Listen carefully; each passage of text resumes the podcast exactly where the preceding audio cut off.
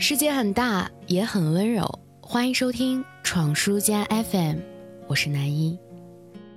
我的忙碌期终于要像台风一般的刮过来了，这让我开始制定我新的计划表。然后一边列着，我一边想，一会儿要在末尾加上一个关于专注力的提醒。这个觉悟来自于我前几天看到的一篇文章，文章是在讲学习方法。而学习方法林林总总，其实总离不开一个大的前提，叫做专注力。文章当中引用了这样一段话，说选择朋友或者伴侣的时候，至关重要的一点是对方是否具有认真和专注的学习属性。如果缺少这一属性，直言不讳地说，在这一生没有什么飞来横财的情况下。阶级水平一定是在底层游走的，衍生出来的行为也一定包含较低的自控力和肤浅的逻辑表达能力。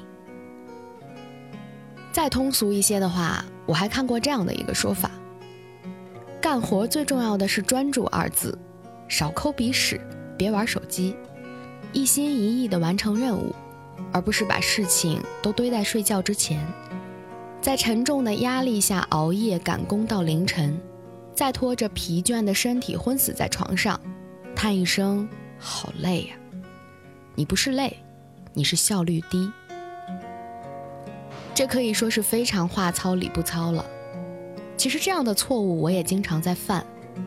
我经常安慰自己说，截止日期才是第一生产力，把该做的事情拖了又拖，直到最后一刻。累死累活，加班加点，完成的那一刻，仿佛身体都被掏空，仿佛完成了什么了不得的事情，仿佛自己才是最能大声喊累、哭诉的那一个。然而，其实呢，我是不是最累的，或者说我能不能不这么累，我自己心里还能没点数吗？如果你也会犯这样的错误，那和我一样要小心了。我们可能无法控制自己庞大的任务量，但却完全可以控制自己的时间和专注力。人们常说的“认真的男人最性感，认真的姑娘最迷人”，恐怕不是没有道理的。集中心智做事情的时候，不论是坚毅的眼神，还是微皱的眉头，还是似乎能够看得到的脑内风暴，以及周身散发的生人勿近。请勿打扰的气质，都会让人忍不住心生仰慕。所以，假如现在的你手上还有工作没有完成，那就放下手里的手机，停止三心二意的懒散，拿出一些专注力来吧，百分之百投入进去，自控与高效，你会离强大的工作能力越来越近。而我呢，在这样的时间里。